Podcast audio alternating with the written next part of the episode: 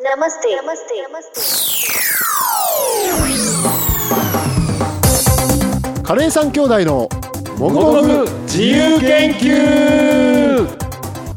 この番組はカレーを愛するカレーさん兄弟がカレーにまつわる疑問や気になっていることを楽しく解決していこうという番組です長男の南波四郎です次男の福岡です。三男の竹中里です私ちょっと今朝の出来事を話していいですかどうぞははいい、はい。朝起きたらですね携帯がなかったんですよ夢の中だったのまだ。あのね、まあ、飲んではいたよ昨日、うで帰ってきて「進撃の巨人」なんか見たりとかしてはい。テレビでテレビ、うんあおのうはいはあいはいのまあネットフリックスでさ、うんはいでちょっとゴロゴロして、うんでまた、まあ、ちょっとお酒も飲みながらだったのうんで寝ちゃったのようんそのままそのまま、はいで一回であここれあやばいリビングで寝ちゃったと思って、うん布団に入ってって、うんうんで朝起きて携帯見ようと思ったら、うんないの、うん。ないえっと思って、うんでよく思い出せば寝る前にあれ携帯ないなぐらいは思ったのよちょっときっと、うんだけど寝ちゃったの、うんでねいやどうしようもなくてあれってなってうんアップルウォッチ持っててさうん。でアップルウォッチで携帯探す機能があるのよおおうんうんうんでそれ見たらさ、ん梅ヶ丘の住所になってんのうん。おお。ちょっびっくりするでしょとああらっったよねと。思うじゃない、うんでもちゃんと23分前にそこにみたいになってるわけ、うんうんこれは急いでいかなきゃと思って、ちょっうんと着替えてチャリで、うんそのまま行ってさアップルウォッチを頼りにさ、うんなんかほらなんていうのどっかのさ、ん誰かがパクっちゃってさうんうんであー家逃げてっにてるみさたいな家にとかにそのまんまみたいな、そのケースめんどくさいなと思って、怖いね一応鳴るから音が。あ、鳴らせるの。鳴らせるから、うんほんでさだからマンションとかでさあ鳴ってるとかさ、うんそんなことしなきゃいけないのかなとか思ってさえウォッチから本体を鳴らせるってこと面白いよすげえはいどうぞうんそうだよ でねうんチャリンコ声で不安だったわけうんそしたら一気に解決したよね警察署だったおよおかったね。梅ヶ丘の警察よか署。ったと思って、うんで警察署行ってさでも朝も早かったもんだから、うんあのちょっと携帯なくしましてって言ったら「ああのちょっとまだ届いてないですね」みたいなこと言われるわけ、うんうんいやあのありますあアプリでって言ったらおーそのパターンみたいな 警察の。警察も慣れたもんで、うんうんでああそういうパターンなんですみたいなうんでまああったわけですけどでもどこでなくしたか分かんなかったですけどアップルウォッチ持ってなかったら危なかったなってすごいねいう話、じゃんじゃん全然カレーと関係ないけどね、うん朝の本当にはいただの今朝の話。今朝の話でした、うんはい、であの遅刻してごめんなさいって話ですねいえいえいえはいはいはいはいはい、えーでは、えー今回お便り会ですはいえーお題はインドパンコグコグマさんからのお便りチャパティパロタ米ナンなど炭水化物部門のそれぞれの立ち位置を詳しく知りたいですうん。はいこれねごめんなさい1年前のお便りなんですよ、ねえそうだよね。あーこれ企画会議では結構上がってたじゃないですかそうそうそううそんう。上がる上がいる。つかやらなくてはと、うんでカレーパンをやって、うんやっぱりインドパンやるべきだよねっていうことで、そだかうねうんらこぐこぐまさんすいませんちょっとお時間かかっちゃおいま待したたけせいどたしました。ねはえだけどコグコグマさんの話からすると米は今回除外でしょあそうです炭水化物って言ってますが、うんあそうあのーパンにパン集中してうんいこうかなと、まあ、次男が今回ね研究してきたんですけど、うんはいお米も出てきますよ。あらあ出てくるんだうん。あらありがとうございますしっかりしてるじゃないね 何調整してね答えていきましょうなかったよね、はいねあそうですか、はじゃあちょっといやまあインドパンの、え。うイんンドパンね。うん、どどう俺が多分ね一番インドパンそんなに詳しくないんだよ、いそうそう、うん、インドパン作んないからまあ作んなくても食べてるじゃん、食べちゃいるけど、うんえインインドのパンって言ったらどういうものを思いつくえー、やっぱもうそれは難がありますよねなんだよねはなんだい、よえー、もうなん最初に食った時超ビビったよあでもそれあるよね、覚えてるの覚えてる甘くてでかくてそうこんなあるんだと思ったよ、ね、小学校の時にうん前橋で食べたのへーおじいちゃんに連れてってもらっそんなちっちゃいて時そうおじいちゃん進んでるねおじいちゃん進んでんのうんあの和菓子の工業組合の理事長だったおじいちゃん ですにインドカレー屋に連れて行かれましたマジで関係ねえでパンだうんいそうそうインドのパン何以外にっいえてばことでし何以外何ょあるさっきのえ質なあ問とチチャパティでしャょパテチィャうパんティねうんえーパラタパラタパラタあのさパラタパロタみたいなああの辺もな論ん争かああるねんのみたいなうんうんうんポロッタとかさなんかうんいろいろあるよね言い方その辺も全なんか部答えましょおおおー今日頼もしいねあとえっ、とチーズナンとかと違ってチーズクルチャっていうとこクルろもあチャーるのがあるねクルチャー、うん、あるよあと何あとはプーリあププーリーーリーもそうだね。ー、うん、えーっとロッティロッティ、うんロティ。はい。バトゥーラバトゥーラマねニアックだね。えー、あれをあれは入れていいのどれどれあのー南インド動作的なの、動作パンああどそうかそうか動作はねちょっと違う気がするのなんでだろうね。なるほどねあ何え何今のなんでだろうねの含みいやいやいや、難しいじゃん。あ、まあ、あー難しいそういうことか難しで今回僕もうんパンをどこに設定するかが結構難しくて、ああそれはあるでしょうねそう動作ってクレープ状じゃない確かに、はそれをパンって言っていい言っのていいのかうんいイドリとかもねそうだねイドリ和田蒸しパンどどこにするかみたいなするかみたいなうんイドリっていうのはなんか蒸しパンみたいのがね一応あるんですよねそうですはいでも小麦粉に限ってるわけじゃないんでしょ今回は研究今回は、うんんあの勝手に決めましたよあ決めておちょっと再現ないからさ、うんそうですねえーっとね小麦を主成分とした穀物の粉をうん水で混ぜてこねたものを加熱して主食となる柔らかい食べ物これをパンとしましたおおはいはいはいはいはい一人ウィキペディアみたいな感じだね今 のねはじゃあ豆の粉とか米の粉は除外したってこまあ、と今回ちょっとね、はいいはいまあそまああの本当再現ないですからねうん多いですそかうらそうそうそうあはのあ主食のカレーを食べるときに、うんじゃあその相方としてライスじゃなくて、うん何食べるって時の存在がパンということでパンなはるいほどはいはい、うん考えました、うえんーじゃあちょっとお願いしますよはい、うんあのパンと米問題はさ、うんはいよく言われるのが北インドは寒いから小麦が栽培されていて、うんパンを食べる食文化ああ、うん聞きますね南インドは暑いから米が栽培されていてお米を食べる食文化これよく言いますよね言う、うん言います僕もそう説明することよくあるんですよ、うんでネットで調べてもほぼ同じような同じように書いてある、はい先日ね小学生向けの「世界の食事面白図鑑」っていうのを見たんですけど、うんはい同じように書いてあった、はいそろそろ誰か真実を言っていいんじゃないかなって思ってきましてうんおー今日に至るわけなんですけど、はいもうさ次男の調べ物はさ劇になってきた ね最近そう、うん、してやいいねやるやるぞちょっとやるぞやるぞやるぞの うんそうそう、ネットにある情報を鵜呑みしちゃダメっていうことですよ、あおー確かにねはいはいはいうんよくよく考えると日本に置き換えるとだよ、うん北海道でお米食べるでしょ寒いけど、うそうだね沖縄でもさ小麦育たないけど、うんソーキそば食べるじゃんお食べるーおーうおーんそんなねカテゴライズしちゃダメなんですよ北か南かではい、はいごめんなさい、事実謝はねるうんそう実際には南インドでもパン食べるしさうんうんうんで、北インドに行けばさビリヤニがあるんですよあるよねあーそうだね、うんそりゃそうだはい米料理の王様じゃないですか、はいはい、はいね、そういうところをね、うんちょっと話していこうとは思いいます、ははいまずねお米の話しますよ、いはい、えーまずはお米なんだどそうぞう そうそうお米とパンの話だから、うんうんでインドには28州州があるんですけど、ん州ごとにお米の生産がどれぐらいあるかっていうランキングがあるんでうすんうね、んううんんちょっと調べました農水省に出てありましたへえへえお米の生産量が多い州を上から5つ言います、うんはい西ベンガル州はいあまあベンガルだそうね東の方ねうん東の方だねウッタルプラデーシュ州ウッタルプラデーこれシュ北インドなんですよ北インドか、うんはいで3位がアーンドラプラデーシュ州おいおーこれ南部です南部ねですね辛いとこね4位がパンジャブ州パンジャブ、ええこれ北でしょうん5位がオリッサ州オリッサかオリッサはあのベンガルの近くだはい東の方うんこの5州でうんインドで生産されているお米の62%すごいへねーだって東っつっても結構北部だよねそうそうそうそう全体でそ言ううだとねねそうだね、結構詳しくなってくるとさうん北と南っていうよりは北と西が実は小麦でうん南と東がお米っていうふうにも言われたりす言るわれますよね、うんでもうんうん北ですごいお米作ってるんだうよんこれ面白いね、だから南の方はさ食べる米の種類も結構違うじゃないそうねそうそうそううそうんそうです赤米とか、うんプンニとかかいろいろあポンポンニとかポニーライスとかね、うんで北で作ってるのはね、うんあの結構イスラム教系の料理つまりビリヤニとかで食べるのが多いし、あと輸出用そっかおお日本で一番食べられているインド米って何でしょうかピンポーおーンおーはいおーおーバスマティライス正解おいこれすごいね え俺に内緒で打ち合わせとかしてたしてないよしてないのすごいねびっくりした今バスマティライスさ うん日本に来てるね多くが北インドで作ってるんですよはいはいはいはういんなるほどなるほどでも日本のインド料理屋さんと南インドのミールスとかさ、うんうんのお店とかってバスマティライス使ってんだよ使ってるね北インドで作ったお米で南インド料理出してんだよ、うんそうかまあ、これはいろいろ事情があるんですけど、はいうんはあの輸出はバスマティをじゃないとねうんっていう政府が推してるっていいうのがあるんですけど、うそれ聞いたことありますよ、うんまあ、そういうことがまあ日本の中では起きちゃって、うんまあ、ややこしいことになってますけど、はいとにかくお米は日本じゃなかったインド全土で、うんまあ、食べられてると、うんはい、しかも作ってると、そう生産もすごい多いと、はい、これがまあ事実なんです事実ね、うんはいうんうんうん小麦どうでしょうか小麦の方が作るの難しそうだね、さすがそうですようんは小麦はね、うんえっと州を上位をい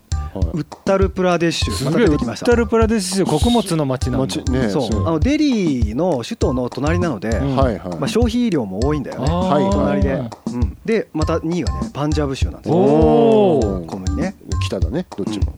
で3位がマディアプラデシュ州、まあ、そのちょっと南うんどちらかというと中央ぐらいかなイうんンドの中うんのであとハリヤナ州っていうとことうんラジャスタン州おはいラジャスタン小麦はね完全に北なんです北よだねうんはい、その5州でうんインドの生産の85%を占めてる、いやーおなるーほど、うん、やってますねあの北 がそうなんですよええそれはねあお米と小麦の違いがあって、うん結構お米はさ品種改良するといろんなところで育つんだよねうん日本の中でも北海道で今育つからさ育ってるうよねんうん冷帯気候だけどお米が育ついけみるたいな、とは雨さえうまく降ればう結んい結構育つんだけどうん小麦は暑さに弱いんですようんおー寒さに強いっていうのもあるけどうん暑さに弱いうんので小麦は南の方では育たないそういうことがありますはいうんということでインドでは全国的にお米は食べられているということと特に北インドでは小麦が栽培されていてパンを食べる文化があるとうんそういう感じですねはいはこれがまあ予備知識いと予備知識、うんうんうんはいはいあとインドのパンを理解する上でうんはい2つ知っておくべきことがまああるんですよははいいこれは日本人があまり知らないことかなうんはい一つはね生成された白い小麦かはい全粒粉かっていうこと、はい全粒粉ねね最近日本でもオーガニックのっていう、うんそういう思考の高い人はね、うん血糖値上がりにくい全粒粉を使うとかはういん流行ってますけど、はいえそれあたと前田そうそうそうそうそうですそうですおーあたが全粒これインドの呼び方ですね粉うんあたっていうのは全粒粉はいはい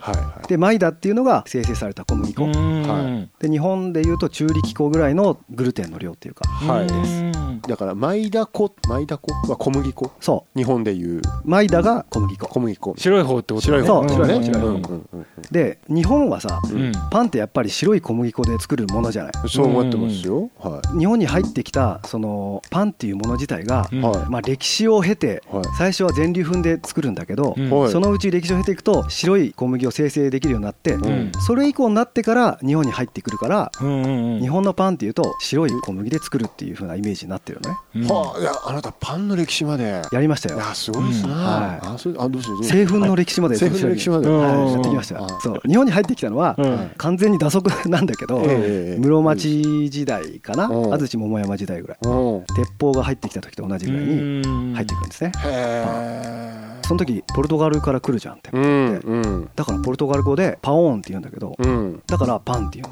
ええ英語で言ったらブレッドじゃんうん確かうんにパオンからパンになったんですそうそうなんですえパンっていうの日本人だけもしかしてそうだねそうかもしれないねポルトガルだったら今パオーンかちょっとそれに近い響きだと思うけあーなるほどねへえどっていうねその全粒粉か、うんえー、と小麦粉かうんはいっていうことが一つ覚えておくことと、はいはいもう一個概念としては発酵しているかしていないか、はいうんはいはいで日本のパンってみんな発酵してるんですよおおそうだねそっか発酵してないパンもあるんですか、ありますよほっこしてるのあるでしょチャパティとかあそっかチャパティはそうか、うんそうああそっかパンって言っていいんだあーそういうことかあーなるそほどうかねそうかそう、はいあのはトルティーヤとかさい、はい、そうで発すね酵してなないですようねんいろいろあるんですよ、うんうんでインドは発酵してないパンの方が多いです、そうか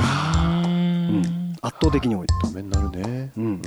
ごめんねごめんねよなどうぞそうそうさっきあげてもらったさ、はいはあるじゃんパンはいお何書いてたの、うんこの中でうん発酵してるものどれでしょうかうわーナンは発酵だよねそうです、うんラライブだあとえーっとバトゥーラは発酵かおおえそうなのバトゥーラ発酵俺かバトゥーラが出てきてさ超うまくて、うんプーリーとの違いをねちょっと調べたことがあるおー僕はね、うん僕の中では全粒粉との違いぐらいな気がしてたのそういうことじゃないプーリーとバトゥーラの違いあ一応バトゥーラとプーリーを知らない人がいるかもしれないかそうだらね置いてきぼりにしないように話をした方がいいねそうだね、うんうんうんえっとなんていうかな揚げパンっていう言い方をしていいのかな揚げパンです揚ねげパンだよねねうんあうんうのん平たく伸ばしてから揚げて丸くぷくってなってるのうんがプーリーとかバトゥーラだよねバトそうそうそう、うんえー、じゃあこれで言うと、うんあのプーリーはうんチャパティの生地を揚げるとプーリーになりますおおということは発酵してないんだ発酵してないほうほうほう全粒粉の、うんはいはでナンとクルチャーはまあほぼ一緒なんだけい、うど、ん、ナンの生地を揚げるとバトゥーラになりますへえなるほどね違白いうんだ白い小麦はいはいはいはいうんはい理解しましたでさっき揚がった中だと、うんパラタは、えっと、発酵してないですねしてないですうねーんはいそうですよねきっとで白い小麦はいはいはいでロティっていうのはパン全体のことを言ったりもするし、ううんーんでチャパティのこともロティって言ったり言うよねあのさパキスタン料理屋さん行くとロティって書いてないあそうねとかねタンドーリルロタンドテリィとルかねどとんチャパティの生地をタンドールっていう釜で焼くと、うんタンドーリロティかうな、んなるほどねあーな理解しましたは結構このね粉がどうかっていうこととうん発酵っていうのが結構大切な、いはいはい頼もしいねいうん次男はすごいすごい向いてるね教えるの向いてる教えるの向いてるよこれがねどうやってインドに入ってきたかっていう話をしようと思うんですけど、うんパンがどこで生まれたかっていうのをまず世界中のってことねそううんどこでしょうか、うんえまたエジプトとかなんじゃないの違うね違う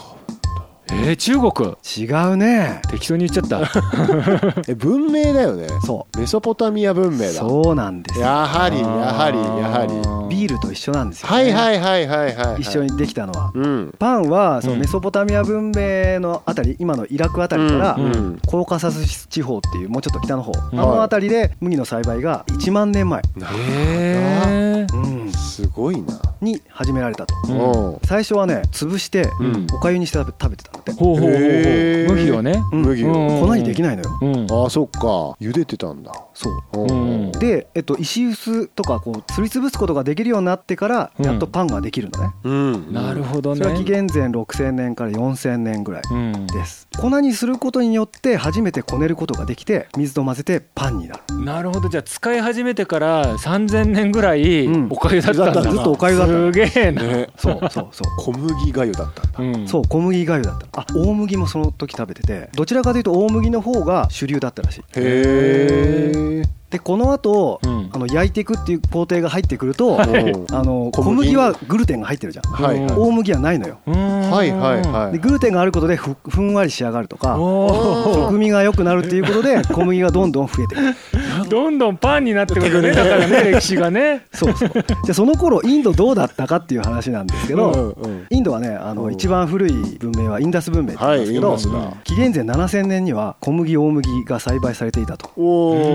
おん発掘で分かってるそうですでその頃はもうパンがゆ食べてたんだよねうんパンがゆって麦いうのがゆってことでしょあそう麦麦ががゆゆかうん麦がゆ麦がゆ、すごいねなんかうん麦がゆ食べたくなってきちゃったいいな食べてみたい、食べてみたいねあでもねそれはあのもみ殻も入ってるからあだい食感が良くないんだってだいぶそういう感じだ、うんあーで、えっと、そのインダス文明の最盛期、うん紀元前2500年からうん1800年ぐらいっていう時が、うんうんまあ、最盛期なんだけどモヘンジョダロウとかうん聞いたことあるでしょ、うんあるよでそこの遺跡からは、うんもうあの石臼が見つかっていておもおうチャパティが食べられてたんだっておへーえチャパティはね歴史3000年なんですよ、すげえなすごいですよですよ3000年うんでう、んえっと、ふっくらしたパンじゃないのねまだ発うん酵してないじゃん、うん発酵したパンはいつ生まれたかというと紀元前2000年から1000年ぐらいで、え2つ説があります、はいエジプト説とうんメソポタミア説、うんうーんでエジプト説はパンを作ってたらこう余って置いといたらよくある発酵あるあるだけど、うん膨らんじゃ置っいといたら膨らんじゃった、うんはいはいはい常在菌でねでそれで発酵っていうのが見つかったっていうう、んんとメソポタミア説はこう面白くてビールと兄弟みたいなた感じでなるほどそうかビール工房うんうん、はでいドロドロの麦がゆをさしばらく置いとくと、まあ天然の酵母がこう働いて、うん甘みがあるうまみがある状態になることにはい誰かが気づき、はいうんでそれを焼くとパンになるへえでうんそのパンを細かくして水につけるとビールになるはあ一回パンにしてからビールにしたみたいなそうだから元種の発酵ドロドロは一緒で、うん焼くか水につけるかってあ焼いて、うん焼いたものを水につけるとビールになるあそうなんへだビーールの元だったっていう説があるパンがねへうんえそうっすかすごいっすね、いやいんやすごいなうんそうビそうーなんですルまあそこで発酵が生まれるわけだけどもっともっと前にイうんンドではもうチャパティというものは普及していて無発酵のものでインド全土は全土っていうとちょっと言い過ぎだけどう無発酵の全粒粉パンっていうのがインドではもう食べられていてうんはいうんその何千年か経った後に発酵したパンっていうのが入ってくるうーんで発酵パンって結構よそ者なのそうなんだ、うんでも面白いね発酵にはやっぱ時間かかるんだね発見にねそうなの偶然の発見からねねまあそうだねうんうんうん白い小麦っていうのうもん石臼が発達しないとできないからううんんうんもう何千年かまあチャパティ食べてた頃からうんもっと後になってから入ってくるというものですなるほどね、はい、でじゃあナンですよ、はいはいナンどうやって入ってきたかっていうと、うんうん、めちゃめちゃ最近っていうかその何千年って話じゃなくてうんもともとナンっていう言葉はペルシャ語でパンって意味なんですよへえあーでペルシャ語っていうのは、うん今で言うとイランですね、はいいイランにイランでナンってもう今でもあるんですけど、うんそこから来ただろうというふうに言われています、ンじゃあイランの人はパンを見たらなんて言うわけそうだねややこしくなってきたねんんとかナンとか言うと思そういうことか、う、うんいろんなナンがあるはいはいでインドに入ってきたのはムガール帝国の時代、うんはいはいはいうん16世紀から17世紀ぐらいインド北部から上からやってきたっていう感じですね、はいでムガールって聞くとさうんイスラム教のインド人っていうイメージがそうだねそうねあるんだけど、うんインド人じゃないんですよあの人たちはムガールはうんモンゴルっていう意味なんですそうねへえ私それ調べたことありますなるほどそうだよアクバルの時調べたよねこきっれとはね、すびっくりしましたね、うんそうなんですよねモンゴルから来るんですよ、うんねモンゴル帝国が崩壊した後に別のあの国ができてそこからやってくるっていうええええええでその中央アジアでも中央アジアだとなんて言わずにノンって言うんですけど、うんおーおーおーうんそうなんだへえそれがやってきて、うんまあ、何になったっていう感じですね。ということでインドの中でナンっていうのは結構新しいものなんですはいあだからインド人でナうンん食べたことないっていう人は、そうだね10億人ぐらいいるんじゃないかなーすげえ多いすごいね そう確かにねインド人何食べないっていう情報はうん結構言われるしね日本,、うん日本に来て初めて何食べたなんていううんインド人がいるなんていうのもあるよね,、うんねすごいわすごいだからそれこそ日本の方が何が食べられてる可能性があるよねあるよね、はいはいはいはい割合で言う割と合そうだよね、ナンうん好きだしね、まあ、そんな流れがありました、うんはいあのーすごい種類はたくさんあるんですけど、う今ん日上がってないパンをちょっと紹介していこおうおかな、うんうんそれで最後締める感じですかね、うんはそうだあとパラタねパラタパラタポうーんうんいろんな読み方うんうんあります、うんパラタはね北でも南でも食べるんですよい、ああそうなんですねどちらかというと、うん南のイメージないですか、ありますありますあるあるあるはいね、南で食べるパンだよね、はういんえっ、とケララ州だとパロタパロタ、うんケララパロタって聞くねケララパロタ、うんうんそうそうんうでタミルナードに行くと、うんポロタポロうタ、んマハさんはどっちだポロタポロタミルポナーロドタポロタっていうね、うんでもうちょっと北の方とか東の方に行くとパラタへえへーうんすごいねね同じものなのに呼び方がちょっと同じじゃないんだよねおあれあの北の方で食べるパラタはラチャパラタって言われるんだけど、うん全粒粉で作られることが多いあはいで同じようにぐるぐる巻きにしてあはいい全粒粉で、えっと、南ほど油を使わないんですよへー結構さっぱりした感じうでんパリパリしてるで南の方で食べるポロタとかパロタっていうのは油をすごいたくさん使ってうんデニッシュ生地みたいな感じはいえそれはあのマイダの方なのそうマイダですへえ南だけど製粉された白いマイダを使いますゼリフじゃないんだそうーん頭いいだねう、うん、あとはねインドの中では、うん外から入ってきたものではね、うんあのパウバジとかあるじゃんははいはいはパウバジっていうとムンバイとか有名ですけムンバイのど、うんパンと、まあ、カレーのセットいみたはいいな感じで、野ね菜カレーっていうかねじゃがいものカレーっていうかねそういうパウって聞くと、うん今日話した中でどっか出てきたものに近いよねポルトガルそうパオーンと一緒だから、うんパウはポルトガルから来た言い方そうなんだムンバイはあのヨーロッパからいろんな人が来てたからやっぱそりういう意味で西は特に影響を受けるんだなうそうね西海岸っていうのはとてもそういうものが多いですねはあパウバジパオンバジパオバジとかうんパウバジとかいうもそそんそねそ普通のパンだもんねあそうなのパオバジのパンはね給食に出てきそうなそうそうそうそう、うんうん普通のパンってうんめっちゃバター塗ってうねんうんこんがり焼いて食べるやつそうそうイギリスの食パンみたいなものもムンバイとかでは食べまうすねーんサンドイッチにしてうんクリームにして焼くとかさそうですかはい、そんな感じかな勉強になりましたねすごいえーっとだから全粒粉か生成された白い小麦粉か、うんえーっと発酵してるかしてないか、うんデニッシュっぽくなってるかなってないか、うん焼くか揚げるかみたいなのでどんどうんん、ちょ分かれてくる分んかだれねていくっとやっぱ整理難しいね難しいけどその観点がついただけでこれどうなってんだってなるよねねそうだね、確あかの日本はさもう絶対発酵してるものだと思っちゃうじゃんパンって言えばね、パうンんって言ったら、うんうんそれが当てはまんないっていうのがまあ面白いとこだよねそうまずねうんにこれ日本のパンの企画ってのあって、うんそこの条文に発うん酵してるって書いてある、あそうかだからね発酵してないパン状のものは商品の説明書としてパンって書けないんだと書けないんだねなんか面白いな誰かやってねえかな発酵してないパンしか売ってないお店パンって言っちゃいけないのかでもだからそうだよねパン屋じゃないんだうんよチャパティ屋かチャパティ屋ねチャパティ屋うんうんうんいいねやるやる三兄弟でやる三兄弟やら三兄弟ないよやらないのやらないの意外と逃げるの早かったね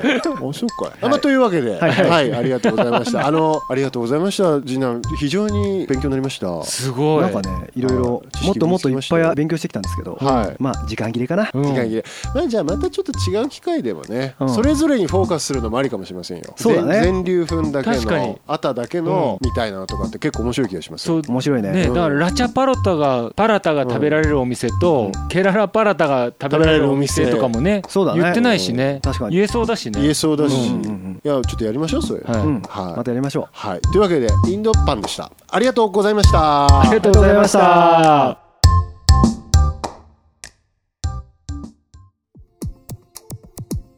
カレー三兄弟からのお知らせです面白いなと思っても思わなくても番組概要欄にあるフォローするのボタンを押してもらえたら嬉しいです最新話配信のお知らせをお届けしますまたカレーにまつわる疑問やお悩みカレー三兄弟に聞きたいことなど皆様からのお便りもお待ちしております番組概要欄公式サイトのお便りフォームからお気軽にお送りください投稿していただいた方から毎月抽選で5名様に番組ステッカーをお送りいたしますそして番組で紹介した研究結果やレシピは公式サイトで公開していますスパイスや調理中の写真おすすめのレシピ本など掲載していますのでそちらもお楽しみくださいそれでは最後締めのご挨拶皆様良きカレーライフをこの番組はチャンスザカリーの提供でお送りしました。